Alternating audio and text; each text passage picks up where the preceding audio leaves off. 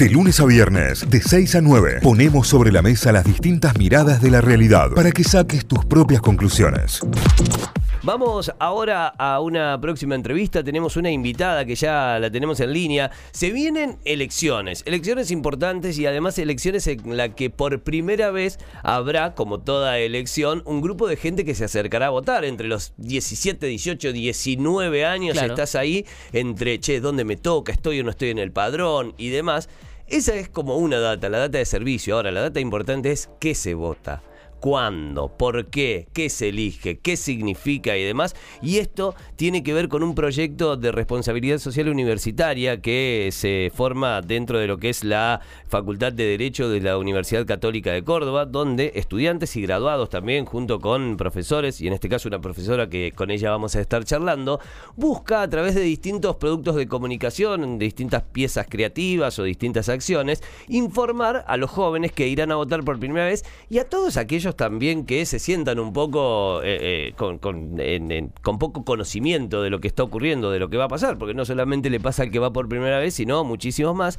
Pero lo que se busca es brindar explicación útil acerca de todo el sufragio, obviamente focalizándose en los derechos, en la participación de la vida democrática, en la conciencia que debe tener uno en cuanto a la vida ciudadana, en cuanto a la vida cívico-ciudadana. Tenemos en línea a Carolina Granja, ella es profesora de la Facultad de Derecho de la Universidad Católica de Córdoba, está dentro de este proyecto y la vamos a recibir. Caro, buen día. Aquí Cayo y Santi. Hola. ¿Cómo va? Sí, Cayo, Santi, un gran gusto hablar con ustedes.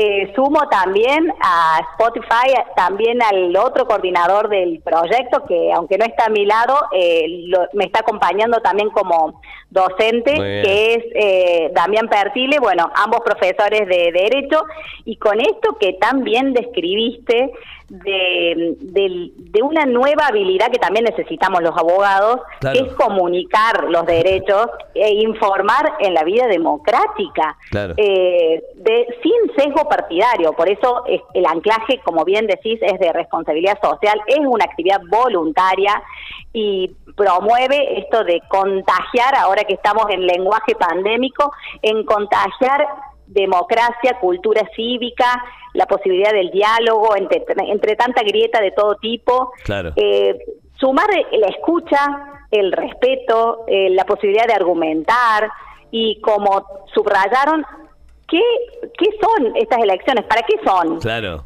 El, el, que sea un 2021, año impar, bueno, eso ya da una pista, da la pista de que se vota a legislativos nacionales. Eso se produce en los años impares. Eh, votamos esta vez para el Congreso. Aprovecho ya para ir diciendo que votamos. Votamos tanto para diputados como para senadores. Y la particularidad, y esto es eh, como sumamos como universidad eh, a los jóvenes, porque desde el 2012, seguramente ustedes saben, pero quizás la audiencia por ahí no, desde el año 2012 hay una ley que es la ley de voto joven donde los jóvenes de entre 16 y 17 años también eh, votan a nivel nacional, o sea, tienen que estar, por supuesto, registrados en el padrón electoral. Esa es la precaución que hay que tener, de fijarse si uno figura en el padrón. Claro, y en este caso, eh, la, persona que no ha cumplido 18, ¿se inscribe o llega directamente como en un padrón opcional? No, ya figura. Ya figura. Sí, para uno saber si uno tiene 16 o tiene 17 años, lo primero que tiene que hacer es fijarse si figura en el padrón electoral y mirar que de tener el DNI actualizado, que es base para ir a votar.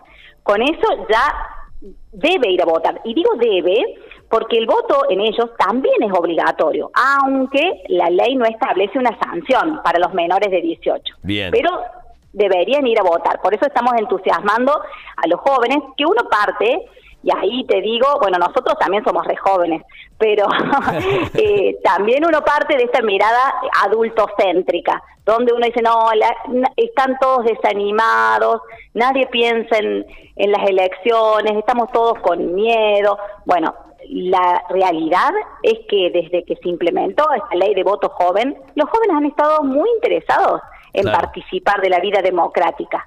De hecho, acá en Córdoba el 61% viene participando de las elecciones. Vos sabés qué pasa, Eh, Caro, con eso que a mí me parece que como en todo en la vida, en lugar de preguntarles a las personas ya con poder de decisión, hablamos por ello. Decían, ah, ¿qué les va a importar?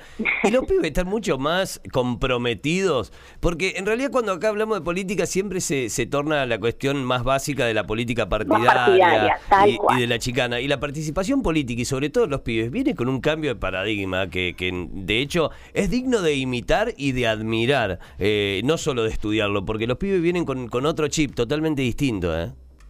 Coincido, miremos el compromiso que han tenido, por ejemplo, para participar por cuestiones de género o Claro. de ambiente, o sea, las cuestiones que realmente les afectan, que son estas cuestiones las que se deciden en los ámbitos eh, políticos eh, en sociedad. Entonces, lo que falta, que es lo que nosotros estábamos viendo, es bajarlo en lenguaje claro. Ahora que hablamos de lenguaje claro, bajarlo al, a ese lenguaje de los jóvenes A, a los flyers, a los memes, a los videitos de menos de un minuto, a las capacitaciones en, en redes sociales. Eh, o sea, es modificar el lenguaje para transmitir información útil, necesaria para una elección racional. O sea, elija a quien o quienes elijan, pero sabiendo qué es lo que se vota, para qué o cómo colabora uno con esta participación en democracia.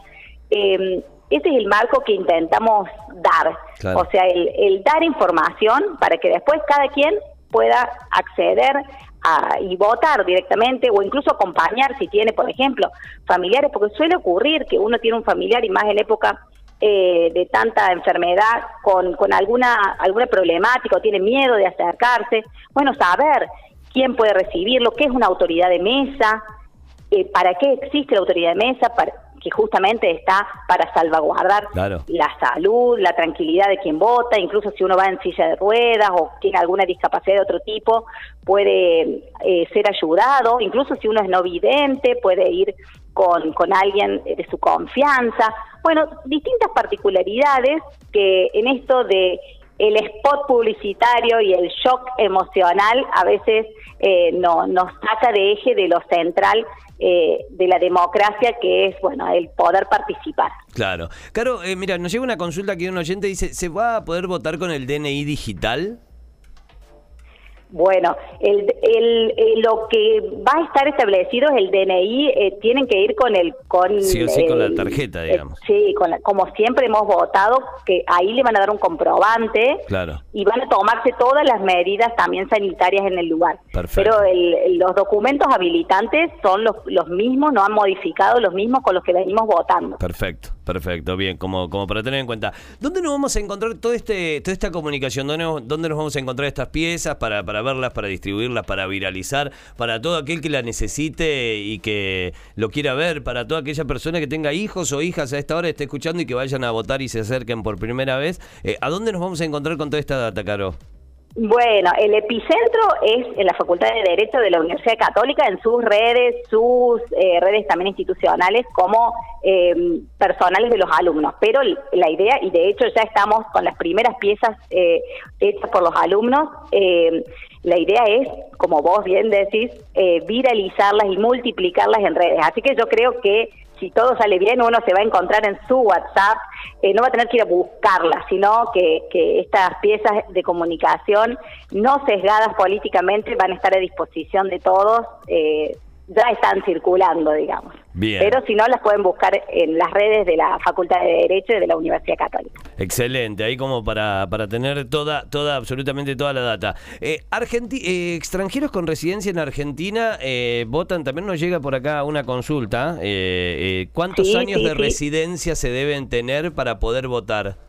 Bueno, lo principal porque uno cuando cuando po- se pone en esto de justo estoy por cumplir eh, hace tantos años y o, o también con el tema de la edad, es decir, tengo justo la edad y no sé si ante cuál, o sea, para todo el mundo como regla general es buscarse en el padrón electoral, que de paso aprovecho para decirlo, así ya Claro. mismo se puede buscar, cualquiera tenga la duda, sea por edad, sea por nacionalidad, tienen que buscarse en www.padrón.gov con B corta, punto ar. Allí tiene que buscar si figuras, pone su DNI y va, si figura en el padrón, debe buscar su DNI actualizado e ir a votar. Excelente, excelente. Mira, y acá justamente eh, cambia mucho por provincia también la característica. Exacto. En Córdoba, con cinco años de residencia permanente y continua, ya podés votar, y dos años de residencia inmediata en el municipio, al tiempo de inscripción, o sea, así que ese sería como el número aquí en provincia de Córdoba. Exacto. Y también, ¿qué es lo que se vota? Porque Claro. nosotros decimos representantes para el Congreso de la Nación. Allí tenemos senadores y diputados nacionales, ¿no es cierto? Eh, pero quienes votan a senadores nacionales son solamente ocho provincias, dentro de las que estamos nosotros en Córdoba. Claro. Allí para senadores votamos tres bancas para senadores, pero son solamente también, digo, porque se extiende la información y por ahí nos escuchan desde otros lugares, eh, entonces en todos lados, en todo el país, también votamos para diputados, ¿sí? Allí para todos, pero se renuevan las bancas de senadores de ocho provincias. Excelente, toda la data, todo lo que necesitas saber también para ir a votar te lo contamos aquí en Notify. En realidad te lo cuenta la Caro con esta movida que está muy buena, ¿eh? una movida de responsabilidad social universitaria de la Universidad Católica de Córdoba, donde estudiantes, donde graduados y docentes están eh, tirando esta información tan tan importante. A partir de los 16 años podés ir a votar, tenés la obligación, aunque no tenés pena hasta los 18, ya de ahí en adelante sí. Y después todo lo que necesitas saber para votar, mucho más allá de la campaña llena de chicanas y cero propuestas. lo importante es saber que vas a ir a elegir representantes. Después de ahí en más. Ay, no dijimos la fecha. Sí, ah, fecha, importante. Claro. Eso, de- justo acá digo, hay algo que se me escapaba. Hay dos elecciones, ¿sí? Para que no nos confundamos. Va a haber una ahora pronto, el 12 de septiembre, eh, que allí va- se va a votar las PASO. Esas son siglas que determinan las elecciones primarias, abiertas, simultáneas y también, subrayo, obligatorias. Claro. Entonces, acá qué elegimos el 12 de septiembre? Elegimos a quienes van a ser candidatos por cada partido político. O sea, acá se postulan precandidatos por los distintos partidos políticos. Uno participa, para decirlo rápido, de alguna interna de los partidos políticos. Exacto. Pero después, en las elecciones generales, que son dos meses después, el 14 de noviembre, allí podemos incluso cambiar eh, y decir, no, allí voté por la interna de este partido A y el 14 de noviembre quiero votar efectivamente por un candidato del partido Z. ¿Lo puedo hacer? Por supuesto que sí. En las elecciones generales, ahí recién vamos a votar a los representantes del Congreso de la Nación. Exactamente. Caro, muchísimas gracias, ¿eh? No, gracias a ustedes por, bueno, hacerse eco de esta información que siempre es útil y hacernos eco también de la vida en democracia, que es lo que nos une de una u otra manera en, entre tantas dificultades que nos aquejan hoy aquí en Córdoba, Argentina y el mundo. Así es. Muchísimas gracias, Caro. Que tengas un buen día. Igualmente, abrazo. Carolina Granja es docente de la Facultad de Derecho de la Universidad Católica de Córdoba. Está como una de las encargadas de este proyecto. Van a encontrar toda esta información en las redes sociales de la Universidad Católica de Córdoba. Notify, las distintas miradas de la actualidad para que saques tus propias conclusiones. De 6 a 9, Notify, plataforma de noticias.